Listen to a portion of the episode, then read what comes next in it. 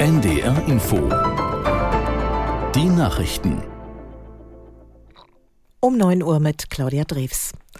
Bei einer Messerattacke in der französischen Hauptstadt Paris ist ein deutscher Tourist getötet worden.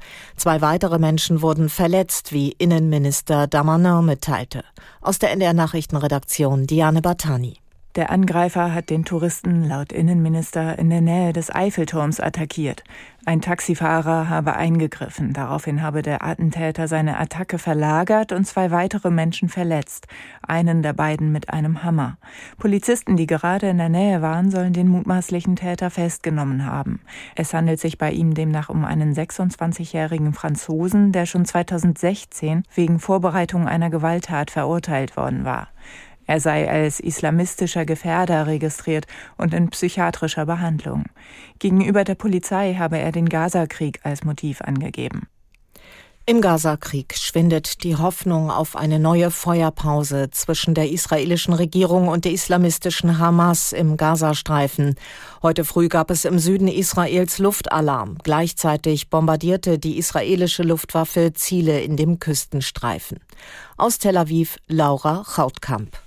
Der israelische Regierungschef Benjamin Netanyahu hat angekündigt, den Krieg gegen die Hamas im Gazastreifen so lange fortzusetzen, bis Israel alle Ziele erreicht habe. Zuvor brach Israel die Gespräche über eine weitere Feuerpause in Katar ab. Die Terrororganisation Hamas habe ihren Teil der Abmachung nicht erfüllt und nicht alle Kinder und Frauen freigelassen, die auf der vereinbarten Liste gestanden hätten.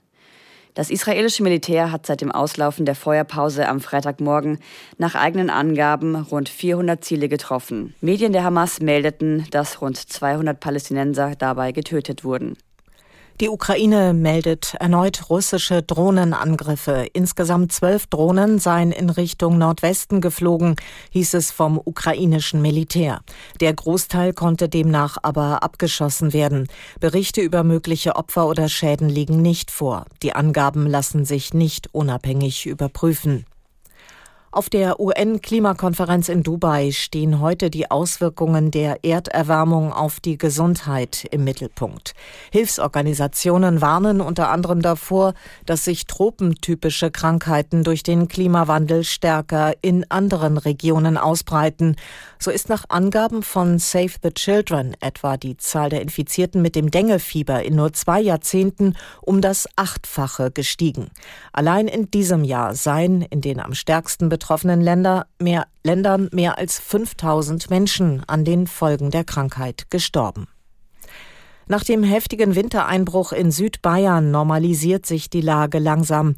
Der Flughafen München nahm heute früh seinen Betrieb wieder auf. Einschränkungen gibt es wegen der schneebedeckten Straßen weiter, vor allem für die Autofahrer. Aus München Willi Willmann.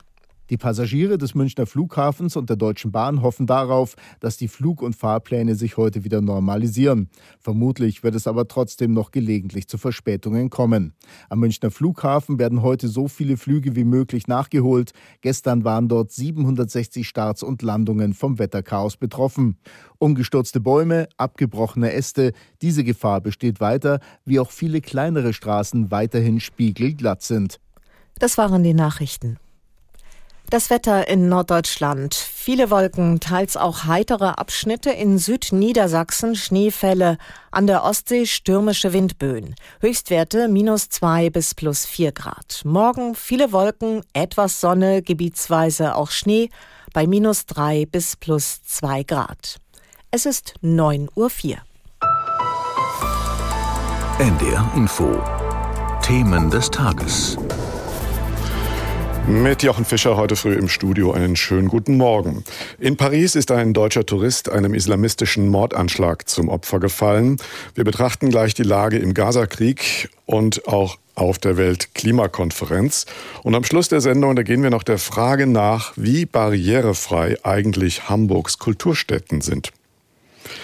In Paris ist ein deutscher Tourist ermordet worden. Die Tat wird als